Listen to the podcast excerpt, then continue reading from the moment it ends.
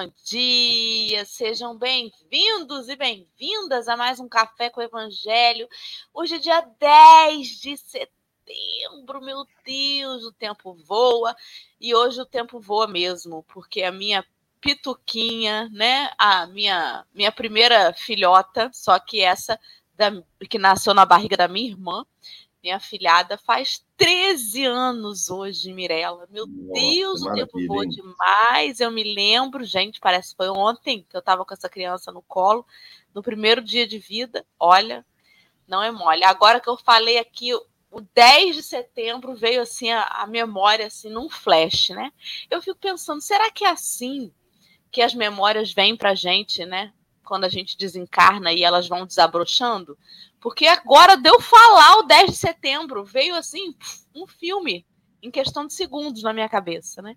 Muito interessante como é que como é que fica a, a Geisa fala que é a caixinha preta do nosso perispírito, como que fica tudo gravadinho, né? As emoções, muito muito bom, muito bom relembrar. Muito bom dia para todo mundo. Hoje a chave do chat estava com a Gabriela Maia, mas minha amiga, às 1h50 da manhã ela abriu o chat já desejando um café e muito amor e luz para todo mundo. Bom dia, Gabriela. Gabriela já deve estar dormindo de novo, não é possível que está acordada desde 1h50.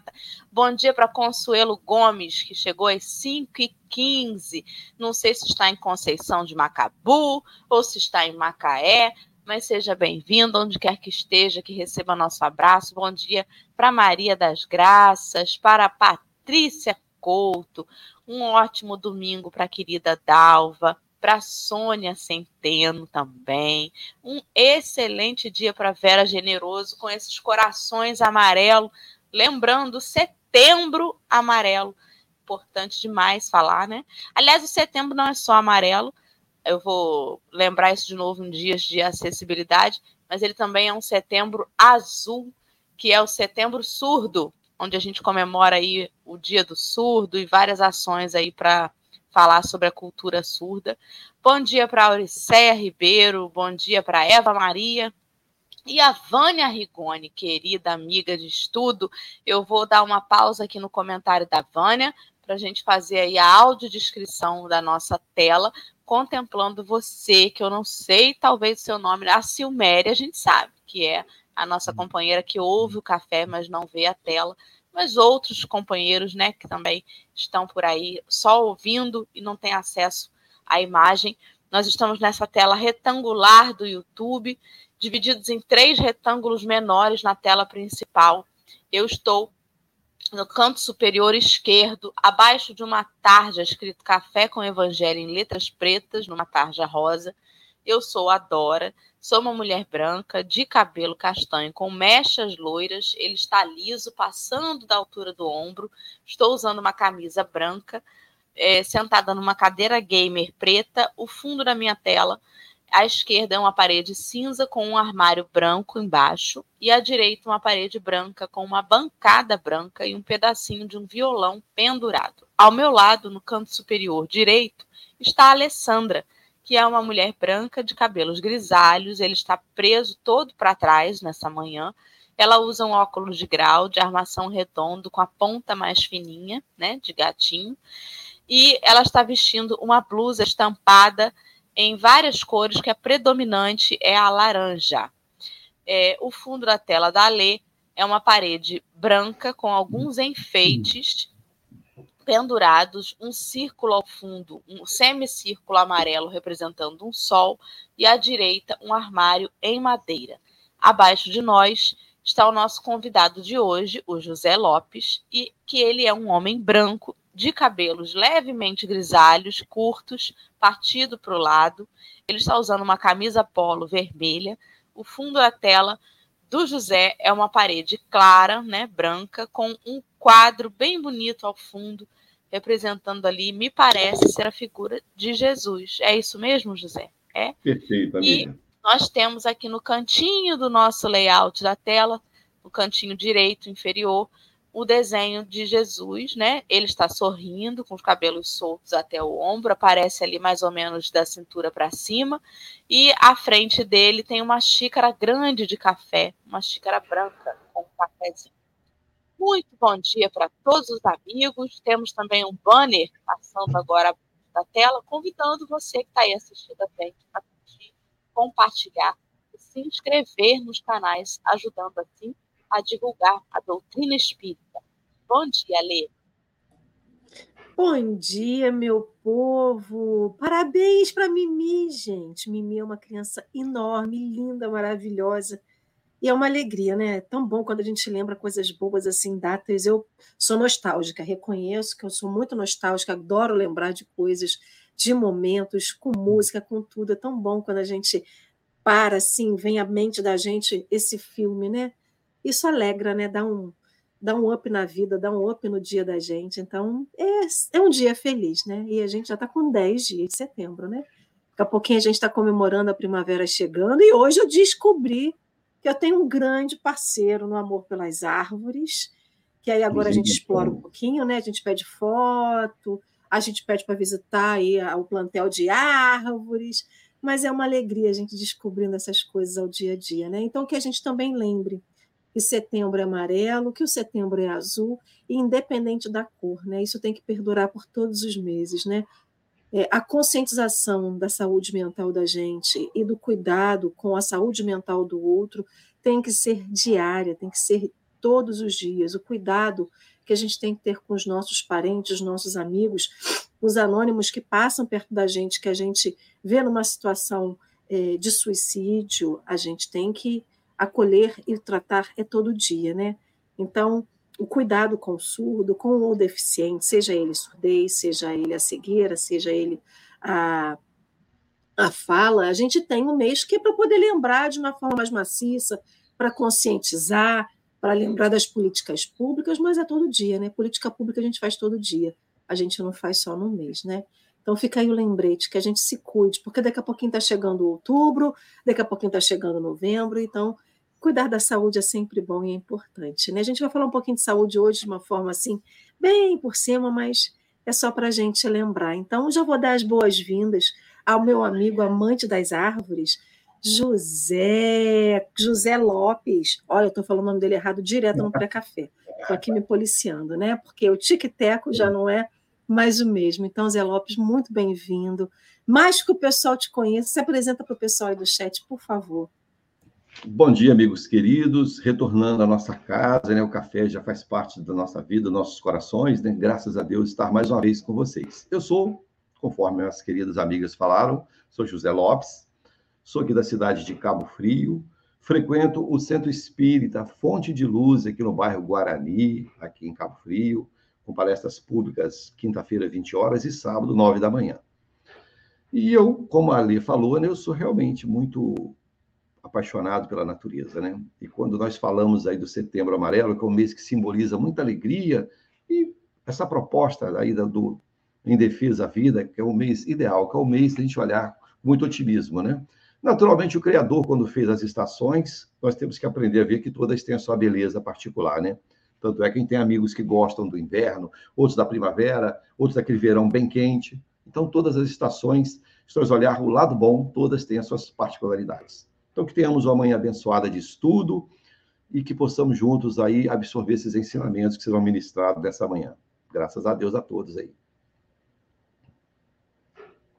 Bem, e assim vamos seguindo, né? Muito obrigada, José. Já estamos aí no chat com o link que vai levar os companheiros para o texto de hoje. O texto está no livro Caminho, Verdade e Vida, capítulo 79, intitula-se A Cada Um. E você pode encontrar esse texto clicando aí nesse link que a gente colocou ou dando um Google, né, lá no seu navegador de busca, buscando pelo nome dele. Ele faz menção à passagem de Atos, capítulo 14, versículo décimo. E a gente vai conversar sobre ele hoje, logo após a prece que a Lê vai fazer para gente com muito carinho. Por favor, querida. Com certeza. Vamos lá, povo, vamos rezar, vamos fazer a nossa prece, vamos orar para essa espiritualidade amiga que está aqui do nosso lado, nos orientando, nos abençoando, nos protegendo e que trouxe a cada um de nós para esse momento. Porque a gente precisa ouvir, a gente precisa estudar, a gente precisa aprender, e eles carinhosamente nos dão essas oportunidades todos os dias. Então, que o café de hoje, o que nós vamos aprender, o que nós vamos ouvir hoje, seja o alento para cada um de nós, seja o bálsamo, seja aquele empurrão que cada um precisa, mas que cada um de nós encontre na, no estudo de hoje algo que possa fazer o seu dia melhor e possa fazer o seu dia mais feliz. Abençoe, Senhor, a cada um de nós que aqui está, aos nossos amigos que não puderam estar aqui hoje, mas abençoe também todos aqueles que não conhecemos e que estão ao redor desse mundo, Senhor Jesus, levando a eles o que cada um precisa. Que seja paz, que seja felicidade, que seja o bálsamo para a cura de suas, de suas, é, dos seus males. Então, Mestre Jesus, te pedimos, nos abençoe e nos permita iniciar mais um café com o Evangelho nesta manhã. Assim seja. Seja. E será, se Deus quiser. Então, eu vou colocar na tela agora o nosso texto de hoje, querido amigo. Fique à vontade para fazer a leitura na íntegra.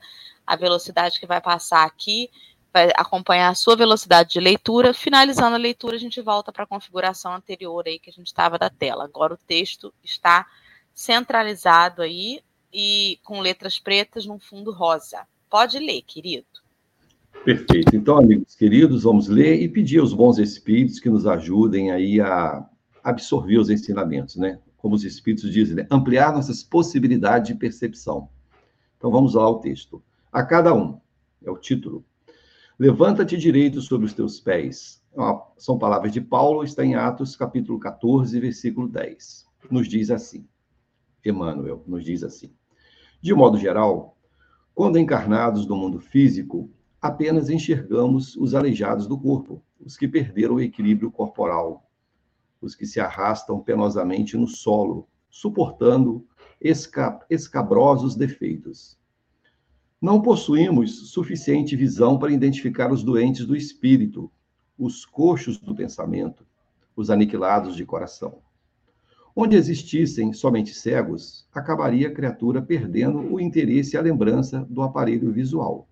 Pela mesma razão, na crosta da Terra, onde esmagadora maioria de pessoas se constitui de almas paralíticas, no que se refere à virtude, raros homens conhecem a desarmonia da saúde espiritual que lhes diz respeito. Consciente de suas necessidades incontestes, infere-se, pois, que a missão do Evangelho é muito mais bela e mais extensa que possamos imaginar. Jesus continua derramando bênçãos todos os dias. E os prodígios ocultos, operados no silêncio de seu amor infinito, são maiores que os verificados em Jerusalém e na Galileia.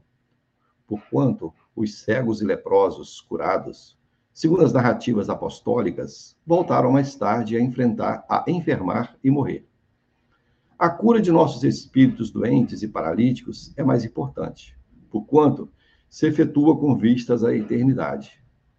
É indispensável que não nos percamos em conclusões ilusórias. Agucemos os ouvidos, guardando a palavra do apóstolo aos gentios. Imprescindível é que nos levantemos individualmente sobre os próprios pés, pois há muita gente esperando as asas de anjo que lhe não pertencem. Emmanuel. Maravilha, lindo texto, né? Emmanuel sendo Emmanuel. José Lopes, fica à vontade aí para começar suas considerações e a gente papear sobre esse texto de hoje. Muito bem. Então, irmãos queridos, nós observamos nessa belíssima leitura né, que o apóstolo Paulo nos traz. Né? Contextualizando um pouquinho, só retornando de onde foi tirada essa mensagem, né, lá do, do Atos dos Apóstolos, se nós observarmos lá na íntegra esse capítulo, nós vamos ver que Paulo estava em Listra, e lá ele pregando, depois de ter saído, se eu não me engano, de Incônia, onde eles saíram quase fugidos, ele e Barnabé, né, devido é, à luta que ele teve lá entre, entre os gentios e os judeus, ele já sair lá praticamente fugido, pedradas e uma série de coisas. Então, lá chegando, ele pregando, ele observou que esse homem, no seu olhar, na vibração, né, da sua capacidade de percepção, ele viu que esse homem aleijado de, ele é, era deficiente de nascença, ou seja, desde o ventre de sua mãe.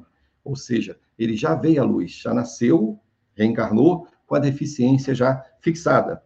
Então, Paulo, observando no olhar dele, viu que ele tinha fé. Interessante, irmãos, queridos, quando a gente fala em tinha fé, a gente imagina a luz, a irradiação que nós é, transmitimos a quem tem o olho de ver, né? O olhar de ver. Porque nós, no dia a dia, com as nossas limitações, naturalmente, às vezes nós percebemos um brilho no olhar, um sorriso, uma fala sincera, mas esses espíritos, esses luminares, como Paulo, conseguia ver né, muito mais longe. Então, ele vendo tinha fé, ele diz essa passagem belíssima, né? Levanta-te direito sobre os teus pés. Ou seja, ele, com as possibilidades que o Cristo favoreceu a ele, favoreceu não, por merecimento dele, ele conseguiu, ele levantou aquele homem. Então, mostrando para nós que essas deficiências, essas, essas entre aspas, né, uma palavra até feia, as deformidades físicas, as limitações, que hoje nós observamos por toda parte, que faz parte do cortejo dos espíritos que habitam o mundo de provas e expiações, que Deus é justo. A sua justiça se cumpre. Então, quando um ou outro nasce com uma limitação, seja de qual ordem for, está ligado ao pretérito, à sua história evolutiva. E Deus é bom. Jesus nos apresentou, né, Dora e Ali, irmãos internautas, na sua oração belíssima dominical, né? Pai nosso que estás nos céus. Então, nos mostrando um Deus Pai, um Criador. Então, aquilo que recebemos está ligado às nossas necessidades evolutivas. Então, quando chega o momento que nós possamos nos libertar, como foi o momento desse paralítico, Paulo reergueu, porque ele já podia ficar curado. Então, de modo geral, nós observamos essas deformidades com a visão muito acanhada dentro do material. E aqui Emmanuel amplia a visão nas deficiências, deformidades morais. Ou seja, aí nós temos que fazer a nossa própria avaliação, cada um de nós. Ora, quais são as minhas deficiências no sentido do trato comum de um para com o outro? O que eu estou armazenando no meu coração? Eu falo do evangelho, né? Eu faço exposição espírita, mas eu estou conseguindo transformar o homem velho? Eu estou conseguindo trabalhar em cima daquelas paixões desenfreadas, das deficiências morais que me acompanham? Não é fácil. Sabemos disso, né? É muito forte em nós. Tem até uma fala do Chico que diz assim, né? Quando ele fala desse lado, ele leva para o lado das paixões, né? Assim, as paixões, ou seja, nossas necessidades ainda inferiores, né? As paixões podem ser boas ou não, né? São como é, o homem, o homem foge delas, mas fica doido para que elas nos peguem. Ou seja, a gente gosta daquelas coisas que estão marcadas no espírito imortal ainda. Que muitas encarnações reiteradas nós trazemos conosco. Então, é isso que o Emmanuel fala, são as lutas interiores que nós estamos aqui no mundo de provas e expiações para expurgar. Então, vem as diversas lutas, os enfrentamentos, e às vezes nós sucumbimos.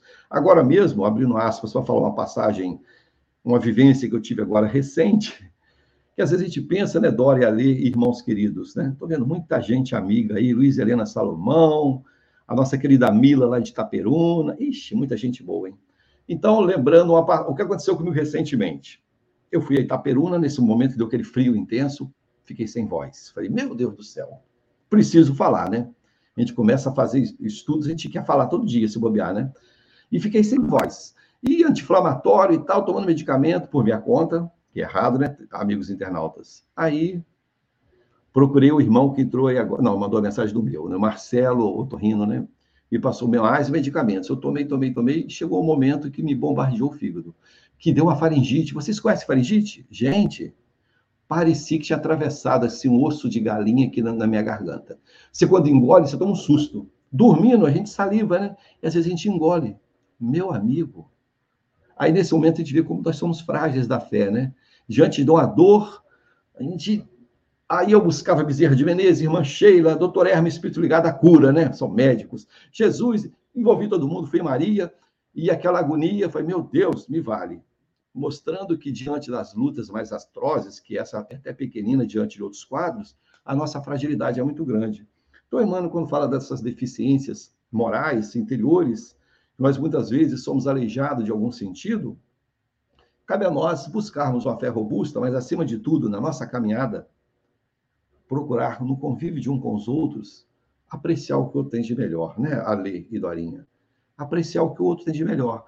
Que muitas vezes nós ficamos tão fixados numa crítica atroz de identificar o erro, o defeito, ou seja, tem até uma mensagem, se eu não me engano, vou lembrar o nome do autor, num livro belíssimo, daqui a pouco eu lembro o nome dele, ele diz assim: aqueles na jornada evolutiva, aqueles que caminham muito rápido no sentido do aprendizado intelectual e moral, eles despertam os olhares daqueles que estão mais acanhados, né? E muitas vezes aqueles que não conseguem acompanhar esses caminheiros na sua caminhada evolutiva, fica com inveja e fica doido que eles tomam tombo para trazê-lo eles ao mesmo nível que se encontra. Ou seja, eu tenho uma incompetência pelo meu esforço, então eu vejo que a Dorinha está alçando altos voos, eu tento puxá-la para baixo, já que eu não posso acompanhá-la. Então, mostrando uma deficiência moral, uma inveja, um ciúme, que eu tenho que procurar me libertar. E olhar esses vanguardeiros, esses caminheiros que estão na nossa frente, com desejo assim, meu Senhor, me ajude, que diante dessas deficiências que eu trago no coração, eu possa avançar com velocidade.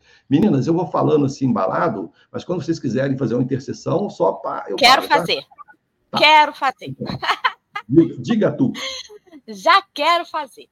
É, é muito interessante. É, você falou uma coisa, né? Que quando a gente reencarna, a gente tem um planejamento reencarnatório, e dentro desse planejamento reencarnatório, sobretudo aquelas situações congênitas, como a desse companheiro do, da passagem de atos, né? Ou seja, aquelas situações que vêm de nascença, elas têm referência ao nosso pretérito e estão dentro das necessidades evolutivas de cada um de nós. Isso é, é muito perigoso de ser interpretado ao pé da letra, porque Emmanuel coloca bem no texto no início, né, dizendo que de modo geral, quando a gente está encarnado aqui no mundo físico, a gente só enxerga esses problemas, essas limitações do corpo, né? Os que perderam o equilíbrio corporal, os que se arrastam penosamente no solo, os que têm os defeitos físicos, né? Mas a gente não tem a visão para identificar os doentes do espírito. E aí, isso é muito sério, porque, em geral, a gente fica pegando essa lei de causa e efeito e olhando o efeito e tentando adivinhar a causa. Então, se o sujeito, né, a minha filha mesmo esses dias comentou que na evangelização, é claro que o contexto com certeza foi a tia deve ter explicado exatamente o contexto, mas a criança pegou aquilo, né? A mensagem é assim: "Mamãe, na historinha, o rapaz, o menino, ele batia muito nos escravos, ele batia nas pernas dos escravos, não sei o que, não sei o que, e na outra vida ele não conseguia andar. Então, mãe, olha só a ideia dela. Será que você deu paulada na cabeça de alguém para ter tanta dor de cabeça hoje em dia? Porque eu tenho, eu sofro muito com dor de cabeça, né? E a ideia é. dela é que eu dei paulada na cabeça das pessoas e por isso hoje eu recebo essas pauladas como dor de cabeça. Você entende como é perigoso? Provavelmente eu devo ter dado mesmo, mas eu não sei. Eu não posso pegar o efeito e definir que a causa é uma causa ruim em relação àquilo. Porque a gente tem uma visão muito limitada. E por quê? A gente tem uma visão limitada e material.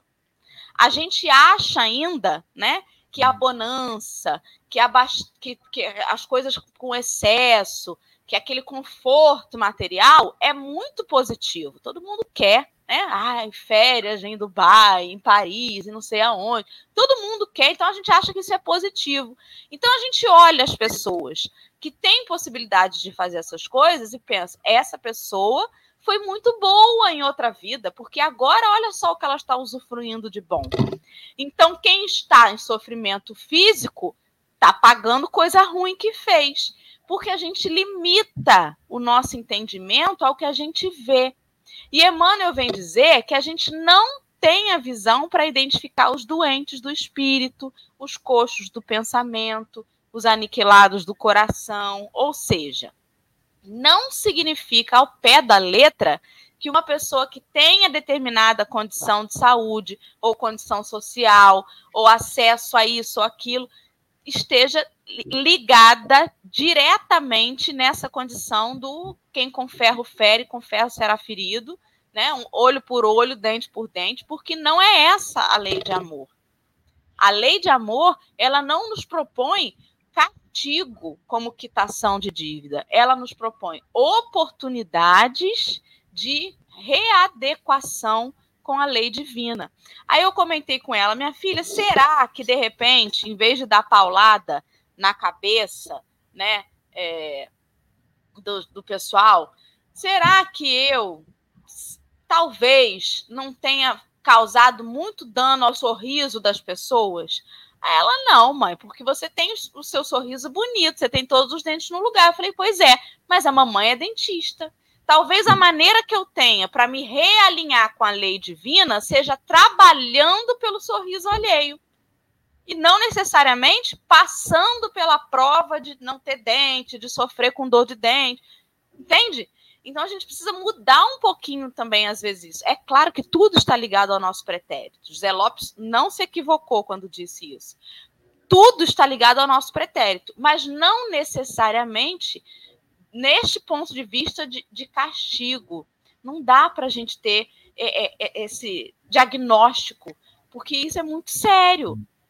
É, inclusive, eu fico pensando, né? Tem até um estudo que eu faço, que está sendo transcrito para o papel, que fala sobre as enfermidades na infância e sobre o desencarne precoce de crianças, de jovens, né? Precoce ao nosso olhar humano, de que a gente pensa que os idosos vão antes das crianças e tal, né? E aí é, eu, fico, eu fiquei colhendo muitos depoimentos de famílias que têm crianças que, que carregam limitações físicas, que têm diagnósticos difíceis, enfim. E algumas delas você percebe que aquele indivíduo, aquele ser espiritual, está ali numa situação de, de luta, de, de, de revolta e tal, mas tem outras que as crianças, desde que chegaram, só trouxeram luz para aquela família, movimentaram a família de uma forma, sabe? Depoimentos de, de, pessoas falavam assim, gente, eu tinha outro entendimento da vida e tal. Depois que chegou essa criança, as coisas para as quais eu dou valor hoje são completamente diferentes. O meu olhar sobre a dor do outro é todo diferente depois que essa criança chegou na minha família. Ou seja, como que eu posso achar que aquela criança, por ter nascido com algum problema congênito, algum diagnóstico difícil, necessariamente ai, foi um, um, uma peste em outra vida e está pagando, se trouxe tanta transformação positiva, se tem tanta coisa boa acontecendo a partir da sua chegada. Quem sabe? Quem que pode dizer se é uma, uma expiação. A gente conhece a definição de missão, de prova e de expiação para fins de entendimento, de teoria, para que a gente se programe para que num próximo momento, numa próxima oportunidade, a gente vivencie menos expiação, a gente se equivoque menos para precisar reparar que a gente possa ter mais provas, mais missões, mas não para a gente pegar aqui o definição de missão. É, o José Lopes é um missionário, com certeza. A Alessandra, Alessandra não. Alessandra é expiação, mas não pode não, ser prova, não. Esse é missionário, hein? Não é? Não tem como, não é para isso que a gente sabe estudar o que é missão, o que é prova, o que é expiação, enfim. Falei demais, Ale. Me pega aí o, o, o rumo aí, senão eu. Gente, enquanto Dorinha falava, só me veio à mente que nós somos extremamente é, visuais e compramos, continuamos comprando o livro pela capa, né? Ou seja, enquanto ela falava o finalzinho, veio assim uma, uma, uma cena na minha mente, né? Quem é que disse que uma pessoa com desvio moral ela tem que ser ruim? Ou ela será ela se apresentará de uma forma ruim para você. Ela será uma pessoa maldosa, ela será uma pessoa esteticamente, visualmente feia, ou ela vai ter verruga, ou ela vai ser uma pessoa asquerosa. Ela não vai. Eu fiquei roxa, não sei porque fiquei roxa. Depois eu, eu conserto isso aqui. Eu tenho que sair da live e voltar. Mas eu expiação, expiação. Não, evolução. A gente é visual. Para é, para você que está em casa e não está entendendo, nós, é, e quem não consegue ver nossa tela, a, a, tela do meu computador, de vez em quando, ela fica toda roxa. E assim ela está nesse momento e eu não sei como consertar. Então, a gente ainda é muito visual e compra essa história né, de que uma pessoa só tem um problema se ela é ruim, só ela se ela foi má, se ela provocou mal aos outros. Mas a gente tem vários modos de provocar alguma coisa na vida de alguém. E aí essa essa reflexão Dorinha e Zé fizeram, né? E a minha mente ela foi para um outro lugar. Ela foi para aquela parte da para essa parte que diz, né, do Atos, um pouquinho antes do, do versículo 10, ele diz assim: e porque ele fala que esse homem ele era coxo desde o ventre e do ventre da sua mão, da sua mãe, o qual nunca tinha andado. Aí fala assim: e este ouviu Paulo que, fixando os olhos nele e vendo que tinha fé para ser curado, disse em voz alta: Levanta-te direito sobre os teus pés. E ele saltou e ele andou. E aí eu fiquei muito presa nessa questão do que, vendo que ele tinha fé. Porque algumas pessoas olhando o texto de uma forma muito crua, e a gente é literal, e por isso que a gente compra o livro pela capa, porque nós somos literais, aí a gente pode falar assim: ah, não foi curado porque não tinha fé. Dorinha está sentindo essa dor de cabeça porque ela não teve fé. Ela não pediu direito, ela não acredita em Deus, ela não acredita na espiritualidade. Aquelas pessoas que estão no hospital padecendo do corpo, de doenças cruéis, sentindo dores excruciantes, estão lá em momentos terminais da sua vida, estão assim porque não tem fé. Então, porque a gente é literal e a gente lê uma coisa de uma forma muito, muito singela, muito simples, né? A gente pode acreditar que as pessoas não tinham fé, e não é sobre isso.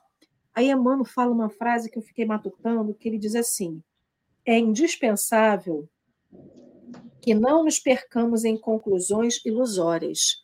Então a gente pensa formas mirabolantes de explicar o que está acontecendo comigo com o outro, geralmente a gente faz isso com a vida do outro.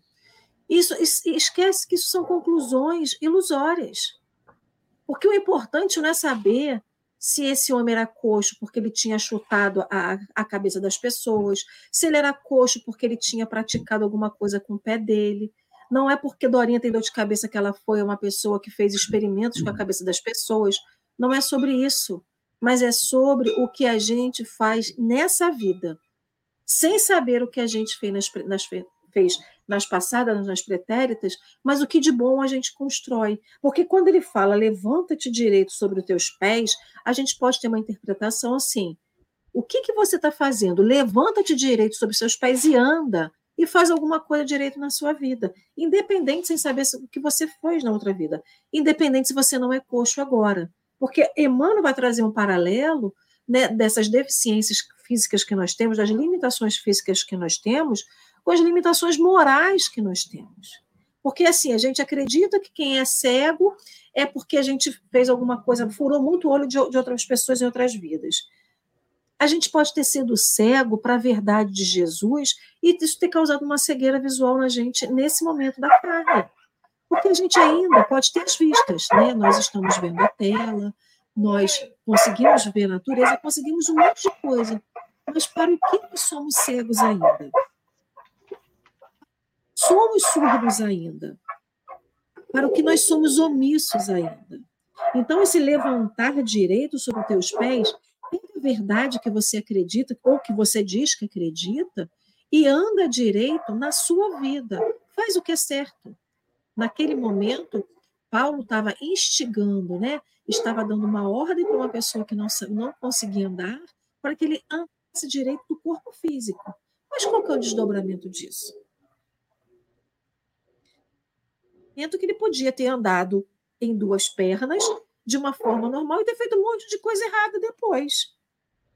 Então, assim, é sobre andar direito nas duas pernas, andar de um passo atrás do outro sem mancar, ou é andar direito com a verdade que a gente diz que acredita, que é essa verdade de Jesus? A gente diz que acredita porque quando tem um problema, a gente desacredita rapidinho, ou a gente não tem fé suficiente. Então, não é que a nossa fé não nos cura, mas a nossa fé ainda é insignificante dentro da imensidão e da potencialidade que ela poderia trazer de cura. Já disse, né? Se nós tivéssemos a fé do tamanho de um grão de mostarda, né? Já dizia que a gente poderia mover montanhas, a gente poderia fazer muito mais do que Jesus fez, do que ele próprio fez. Então a gente vê que a nossa nossa, a nossa fé ainda é uma poeira. Ela é muito fugaz, ela é muito pouca. Porque não é que a gente não tenha fé para ficar curado hoje, mas é porque a gente ainda é vacilante. Então, que a gente não seja literal de ler essa passagem de Paulo em Atos e dizer assim: ah, agora a gente vai ficar lendo se a fé dos outros é bom e dizendo que a pessoa não tem fé e não ficou curado. E é o que é, é, o que é muito curioso é que quando ele, o Emmanuel fala aqui no texto que a gente tem maneiras de curar, né? Ele diz aqui em algum momento é que ele, a gente, nós também, como naquela época que haviam essas curas do corpo físico, que nós temos uma potencialidade de cura no outro e que a gente não tem noção. Nosso abraço é cura. Alguém falou aqui, né? Hoje é um ótimo dia para dar um abraço. O abraço é cura. Né? O abraço é cura para muita gente. Uma fala é cura. Não é à toa que a gente está falando do Setembro Amarelo, que é da escuta, da escutatória a pessoas que precisam ser escutadas. Então, a gente, não como Paulo, não como Pedro, não como Jesus, também podemos curar. Levanta sobre os teus pés e vá lá e cura, faça alguma coisa das tuas ações. Né? Então, fiquei presa nessa, nessa questão, né? porque até por medo, porque muitas pessoas podem chegar aqui no Café com o Evangelho hoje e nem botar o comentário aqui, porque muitas pessoas param no canal e nos escutam e olhar e ouvir isso e ter uma interpretação equivocada né, do Atos e até das nossas explanações. Então, é sobre a gente parar e perceber mais do que a gente lê uma forma rápida e atotar aquilo como se fosse uma verdade absoluta, né, Zé? Muito bom ouvir vocês, meninas queridas. Aí, ó, a Mira está corrigindo a sua cor aí, é luz violeta. A Mila Sacre está falando sua cor aí. Muito bonita, por sinal, a cor, hein? Então, o Dorinha e a Lei, irmãos queridos, esse caso aí, normalmente, é, nós temos que pensar da seguinte forma. Primeiro ponto, né, como a Dorinha falou e a Lei, não podemos ser juízes em, casa, em causa alheia. Nossa visão é limitada, né? Perfeito. Agora, também não podemos esquecer que Deus é justiça. Deus não escolhe ninguém para sofrer, para fazer bonito para nós, né? Então, se nós olharmos, por exemplo, lembrando essa passagem daquele cego de nascença que Jesus curou. Vocês lembram dessa passagem?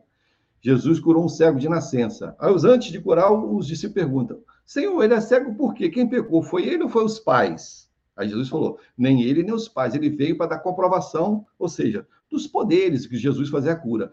Mas vamos parar para pensar agora. Isso aí não está no Evangelho, isso é interpretação pessoal para a gente debater, né?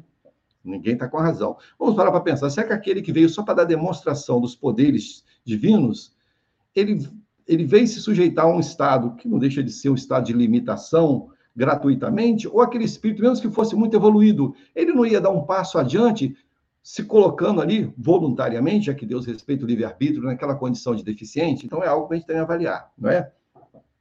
Então, dentro desses quadros, o tempo, gente, é tão curtinho aqui no Café com o Evangelho. Putz, né? olha, já falta 20 minutos. Vou tentar contar uma história rapidinho, tá, gente? Vocês dão licença? que está dentro desse tema que nós que suscitou, né? Essa causa das deficiências do nosso olhar sobre o cara nasce um jeito é porque ele fez aquilo, né? Isso, jamais nós podemos ser juízes, né? Então, naturalmente, vamos pensar assim: é lei de causa e efeito, né? A causa gera um efeito.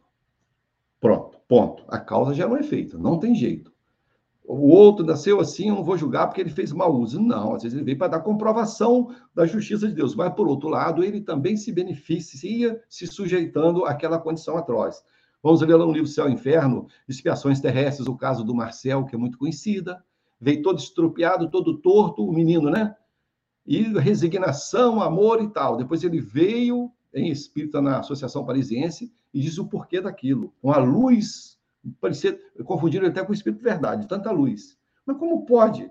Vem todo estrupiado. Então, ele falou que pediu, ele não precisava mais daquela última expiação, mas ele pediu para dar comprovação. Então, é muito, as coisas abrem muito ao infinito, né, as interpretações. Fala a historinha rápida. Tá sem voz ali, ali não, é Dorinha. Então, falar é, rapidinho. Só interjeições. É, pois é, é enfim. Vai. É, tá certo. Então, é, vamos parar para pensar assim, falar rapidinho porque é do tempo. Todo mundo conhece. A historinha é defeito de fabricação, que todos conhecem, né? Defeito de fabricação, eu acho que é Amilcar Delcharo, Delcharo, Amilcar Delcharo Júnior, se eu não me engano, que conta essa história. Então, trabalhador de Jesus que eu recebi no informe há muitos anos atrás, é linda. Só para lembrar, dos conta assim, olha só. Um homem que vinha no seu carro de alta potência, numa, numa autoestrada, a, sei lá, 140 km por hora, rico, bonito, tinha tudo sob o ponto de vista material, que na nossa ignorância achamos que traz a felicidade do outro. Perdeu o controle na curva, caiu na ribanceira, sentiu uma dor forte na coluna e ficou ali gemendo, chegou socorro, levaram para o hospital pequeno, viram que ele lesou a coluna e os membros inferiores ficaram paralisados. Foi para o hospital de, de ponta, que ele era muito rico, fez tudo, ficou azedo, falando rápido, a gente, perde tempo. Ficou azedo, mal-humorado com aquilo, muito rico, pagava tratamento especial, ele era um atleta antes disso, só que ele fazia né, mau uso do seu dinheiro, usava as mulheres, abusava, muito orgulhoso. Então, ele ficou azedo. Um dia, o fisioterapeuta dele, que atendia ele particularmente, falou assim com ele: por que você não vai num, numa clínica que atende a muitos é, e tal? Ele falou: eu não preciso de uma clínica de pobres que não pagam nada, eu posso pagar meu tratamento. Né? Arrogante ainda com aquela enfermidade, olha só. Então, um dia ele aceitou, não quero ir lá ver. E lá chegando, Estou pulando alguns trechos, tá, amigos? Ele aceitou o atendimento. Não corre, o... não. Fica calmo. Vai tá devagar. Pode ir. Acelerar. Vou tomar aqui um copo de água com Rivotril para acalmar. Zen Light. Então, ele Pelo menos, pelo menos disse que era Rivotril, não falou que era água fluidificada. Sumiu, viu? então, ele chegando lá né, nesse salão na entrada da recepção, o fisioterapeuta o deixou na cadeira de rodas e foi fazer a parte burocrática, né, de papel, cadastro, e ele olhou, viu que tinha três crianças sentadas ao lado. Observou que as duas das extremidades tinham alguma deficiência a nível mental, né? tinha aspectos de ter alguma deficiência nesse sentido. E observou que o do meio tinha próteses nos braços e nas pernas. E quando olhou para ele, um sorriso, que ele falou assim, que nunca viu um sorriso tão lindo na vida dele parecia uma cascata de água. Vamos pensar aí na nossa terra do nosso querido Marcelo Turra, lá em Sana, aquela cascata descendo nesse dia maravilhoso. E a criança olhou para ele e disse assim: criança assim de em torno de 10 anos, você é novo aqui? E antes que ele respondesse, a criança respondeu: Eu não, estou aqui desde que nasci, porque eu nasci com defeito de fabricação. E começou a rir, porque tinha próteses. Então, lembrando da talidomida, né, que todos conhecemos, na época que foi usado esse medicamento, é, as grávidas que tomaram sem saber, nasceram muitas crianças com sem braços, com braços encurtados e pernas. Né? Nós observamos alguns quadros também, não pode dizer que é talidomida, né? que tudo é difícil de julgar. Né? Então, é um quadro que aconteceu. Então, ele criou amizade e chegou perto desse homem de alguma conversa e pediu assim para ele: Você poderia coçar minhas. Não, você pode me fazer um favor? Olha só, Dorinha. Aí o homem logo pensou que era dinheiro, né? Muito. Você poderia coçar minhas costas? a deficiência não conseguia coçar bem as costas.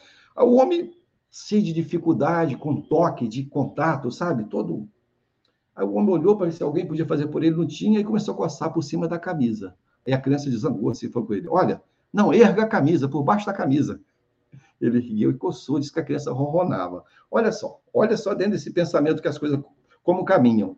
E a partir daí ele foi se inteirar, conheceu a história da criança e se apaixonou por aquela criança. E se apaixonou a tal ponto que ele levava a criança para sua mansão passar dias. E ele dizia, para, ele falou para esse homem rico: Olha, o Gerson e o Pedrinho, que andam comigo, eu cuido deles. Eles têm um corpo perfeito, mas a cabeça não funciona. E um dia, olha só para finalizar a nossa história, quando esse homem poderoso, que já estava melhorando seu humor, né, contato com essa criança belíssima, que veio para dar um exemplo, né, esse homem manda o carro para ir buscar a criança e fica sabendo que a criança sofreu um acidente grave, havia caído e batido fortemente a cabeça, lesado de maneira crítica, e estava nos seus últimos momentos. O homem, quando recebe essa notícia, Dorinha ali, ele pensa consigo mesmo: você não vai morrer, o meu dinheiro vai te salvar, e corre para a clínica. E lá chegando, depois de toda a burocracia, ele entra no quarto e vê a criança sem as próteses. E diz que chega a ser uma cena difícil né, de ver sem as próteses, e a criança gemendo olha para ele e diz assim: Eu pedi tanto a Deus que não me deixasse morrer antes de me despedir de você. Ai, cuida do, do Pedrinho, do Gerson, que eu não posso. E o homem quer dizer: Eu não vou deixar você morrer, eu não vou deixar você morrer, eu vou pagar, vou bancar. Aí olha só o que acontece. Aí no final diz assim para o homem: Você poderia coçar minhas costas mais uma vez? E começar a coçar as costinhas dele. Diz que ronronava igual um gatinho da Dora. Ele ficou ronronando, ronronando, e ele coçando as costas. E a criança pede para ele: Você podia me contar uma historinha? Ele começa a contar a historinha do menino, né? Uma criança heróica e tal. E a criança adormece para ele, mas desencarna. Então, depois daquele momento, eu estou contando essa história nesse contexto, me perdoe aos amigos internautas, que quando essa criança desencarna, aquele homem sofreu uma transformação tão grande no bom sentido que ele abraçou a causa dos deficientes. Com todos os seus recursos, ele investiu nas instituições próximas e ele saiu daquele estado de azedume para o estado, no estado proativo de ação no bem. Então, aquele menino, que não é obra do acaso, causa e efeito, se ele veio daquele jeito, não foi para fazer bonito para os outros, ele veio em missão. Ele conseguiu transformar a vida daquele e de outros. Então, tendo esse quadro da deficiência que Paulo fala para nós, nós temos que olhar com muito cuidado realmente. Mas não podemos nunca esquecer que Deus é justo.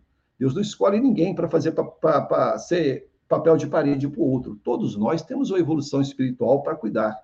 Então, quando nós aceitamos uma missão, uma situação, esse coxo que é colocado para nós aqui no, na passagem de hoje, voltando para o tema, ele tem as suas implicações naturalmente.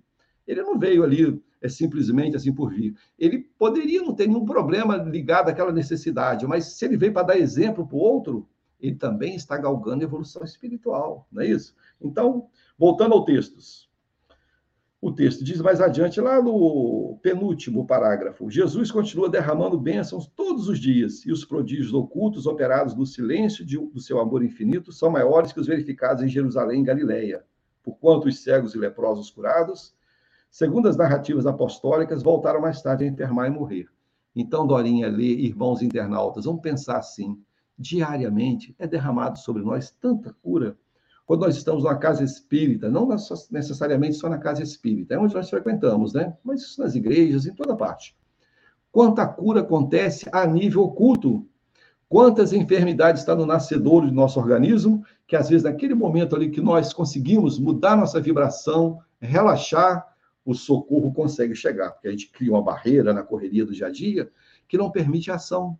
E os espíritos respeitam o livre-arbítrio. Então, Muitas curas acontecem numa palestra pública, numa reunião na igreja, num culto em casa, desde que nossos corações permitam e também, naturalmente, estejam nas nossas necessidades.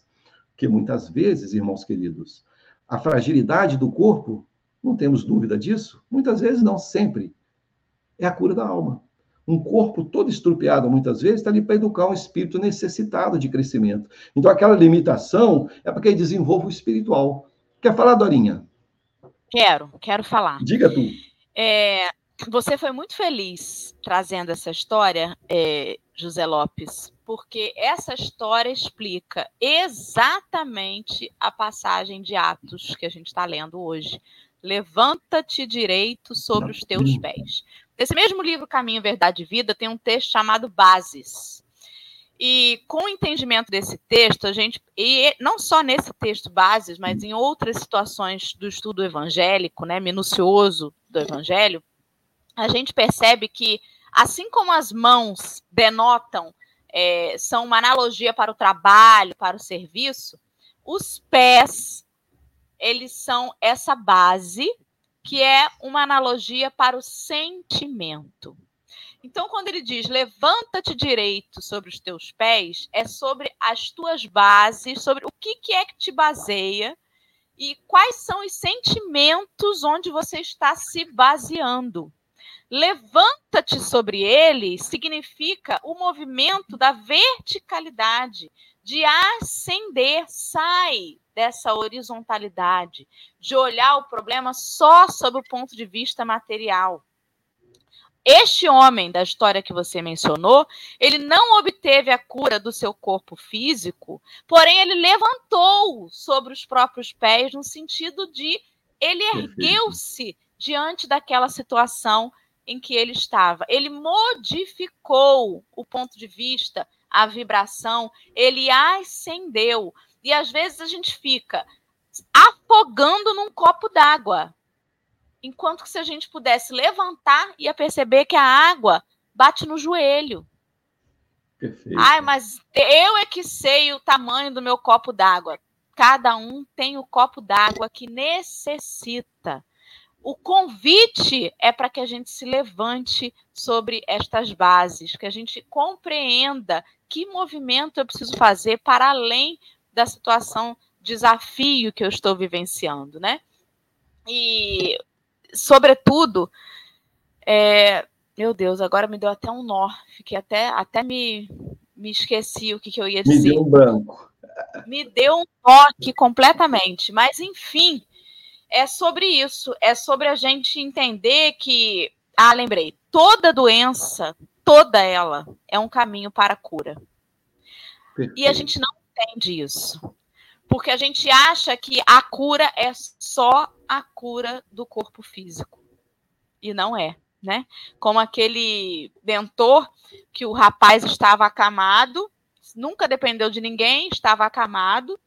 Naquele momento dependia dos outros até para dar um copo d'água. Aí o mentor feliz do lado, André Luiz, perguntou assim: Mas você está feliz? O cara, coitado, teve uma reviravolta na vida, está enfermo. E ele falou para André Luiz assim: Meu amigo, agora talvez o orgulho dele comece a se curar. Santa doença, né? Que, que ótima oportunidade que ele está tendo.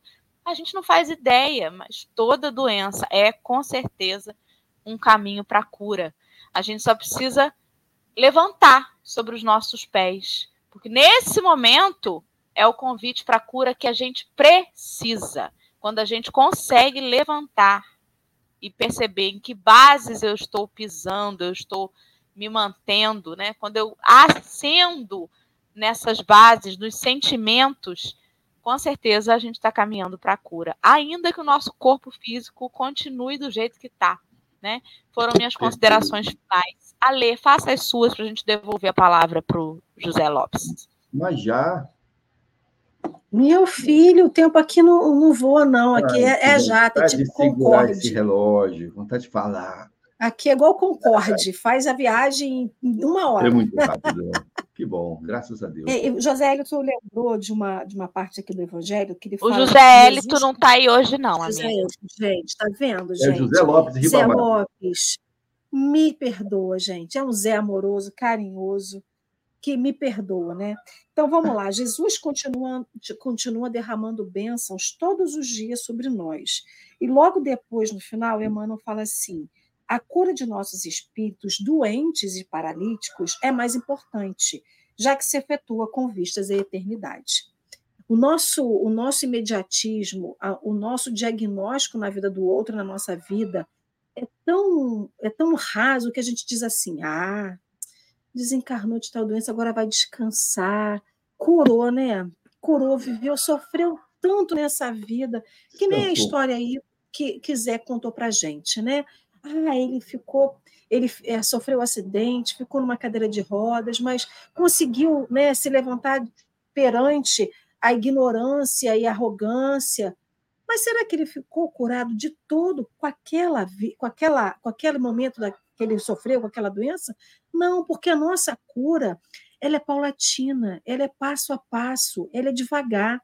E ele fala a gente tem a eternidade para ficar curado, porque quando a gente cura de uma parada, de alguma doença moral que a gente tem, né, dessa, dessa, dessa paralisia que a gente tem moral, a gente vai para outra, porque a gente não dá conta de fazer tudo ao mesmo tempo.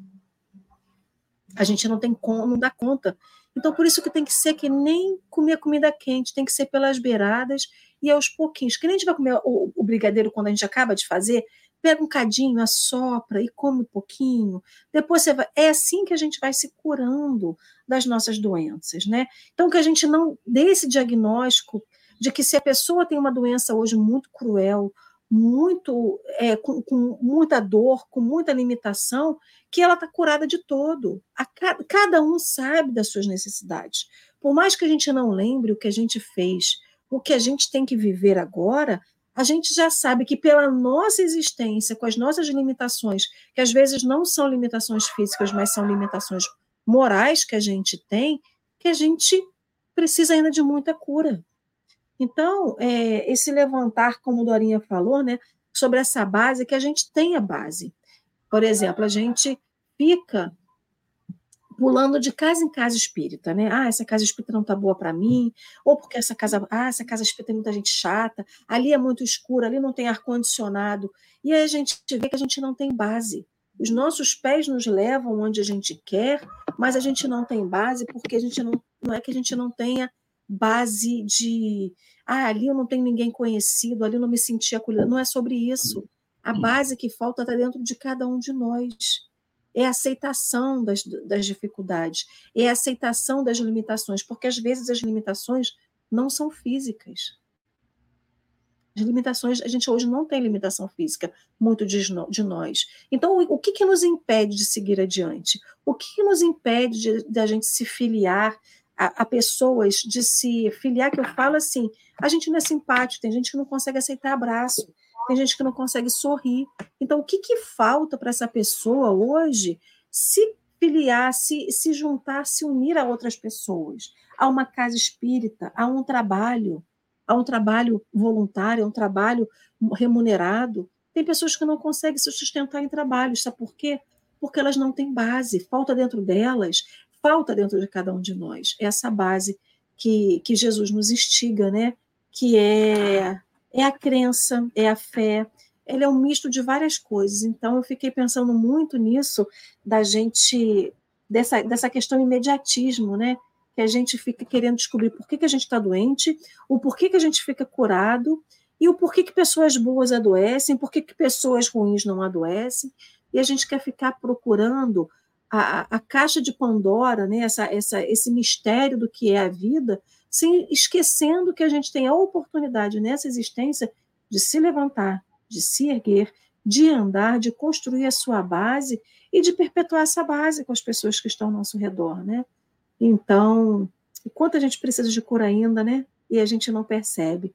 Então, já agradecendo aí a Zé Lopes pela, pelo benefício do perdão dele para com a minha memória, de formiguinha, né? E já deixando ele com as suas considerações finais, queridos, depois a sua prece o Ali, nós somos parceiros na agricultura, nas plantações. Temos que conversar depois nos bastidores, hein? Nossas mudinhas. Com certeza.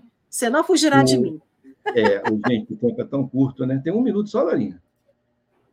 Pode ficar à vontade. Faça suas considerações Olha, e apresse. Calma. Cuidado. Segundo, segundo a Cris aqui, ó, a gente pode emendar até o almoço. Ô, oh, beleza, hein? Tá tão bom. Ô, gente, vou, tem um trecho que eu não vou ler, tá? Para não tomar tempo, mas eu recomendo aos amigos, que é conhecido, mas fala sobre isso. Tem uma página de Mário Quintana, né? Mário Quintana, poeta gaúcha, desencarnou, escritor, que ele fala sobre as deficiências. Vocês conhecem, né, Dorinha? Dorinha lê. Maravilhoso. Na visão do poeta, né? Eu só vou falar do paralítico, né? Primeiro ele começa assim, ó. Deficiente é aquele que não consegue modificar sua vida aceitando as imposições de outras pessoas ou, de, ou da sociedade em que vive, sem ter consciência que é dono do seu destino. Olha que deficiência. Aí ele diz popular, são várias deficiências que traz na visão dele, né? Que é maravilhosa. Paralítico, que é o tema de hoje, mais ligado a essa área, é quem não consegue andar na direção daqueles que precisam de sua ajuda. Olha que maravilha. Então, ou seja, diante desse belíssimo texto de hoje, que nos leva a tantas reflexões, que possamos usar né, aquilo que já temos conosco, né? a palavra, o ouvido para ouvir um desabafo amigo, e saber que as deficiências não são só físicas, mas principalmente morais. Que os bons espíritos, amigos bondosos, nos fortaleçam para que nós possamos, já nessa encarnação, né? Como está lá no livro, se eu não me engano, Fonte de Luz, né, uma passagem de Paulo que diz assim: Tu que diz amanhã, e agora? E agora? Então não podemos postergar as mudanças necessárias. E a alegria de confraternizarmos, igual nós estamos juntos aqui, com tantos amigos queridos, aí, com mensagens carinhosas, né, que nos enche o coração. Né? Então, que possamos, nesse domingo de setembro, dar nossa contribuição para o mundo e verificar dentro de nós. Né? Eu estou trabalhando as minhas deficiências no sentido de me tornar uma pessoa melhor, ser instrumento melhor do Cristo onde eu estiver inserido? Então, graças a Deus, alegria estar com todos. Beijam os amigos queridos, até difícil falar os nomes, são tantos, né? Mas feliz estar com vocês. Eu já faço a prece, Dorinha, direto. Então, Marceli chegou aí, né? Olha, o, o, o, Alexandre aqui de Cabo Frio, o Marceli Oliveira do Movimento Espírita também. Nossa, muita gente amiga, né? Então, vamos unir os pensamentos a Jesus, aos bons espíritos, a equipe espiritual que certamente trabalha no Café com o Evangelho aí, sustentando as atividades da Dorinha, da Alê, do Henrique, do Marcelo, nesse trabalho tão importante, todos os dias, gente, diariamente. Que Jesus dê bom ânimo, coragem, os momentos mais difíceis que todos temos, eles consigam, né, entre eles, se sustentarem para que a tarefa continue. Bondoso Mestre amado, envolvidos nessa manhã de domingo, felizes, Senhor, pelas reflexões e pelo aprendizado, que quando falamos, ouvimos os irmãos trazendo outras, outras possibilidades que nos ampliam nossas percepções. Nos ajude, Senhor, sempre a desenvolver a humildade em nossos corações para aprendermos a ouvir, Senhor, mas ouvir com qualidade, sem colocar nossa censura das nossas limitações morais, ouvir no sentido de aprender. E que possamos aprender cada vez mais, usar o nosso verbo, a nossa palavra, para edificar aquele que nos ouve e, primeiramente, a nós, Senhor, tão necessitados. Que essas atividades diárias, Senhor, possam atingir muitos lares e corações, levando, pois sabemos que onde abre um canal nas vibrações do Cristo, o Cristo ali se faz. Então, que essas vibrações possam levar cura, tratamento a tantos lares que se conectam nessa vibração, Senhor, trazendo bom ânimo e coragem para prosseguir. E que possamos, assim, superar a nós mesmos nessa caminhada evolutiva. Fique conosco, hoje, agora e sempre, Senhor. Graças a Deus. Ai. E assim vai ser. Muito obrigada. Foi ótimo esse começar esse domingo com vocês. Um beijo a todos. Se Deus quiser, amanhã, segunda-feira, estaremos aí, porque todo dia tem. Amanhã tem todo mais café. Dia tem. Beijos.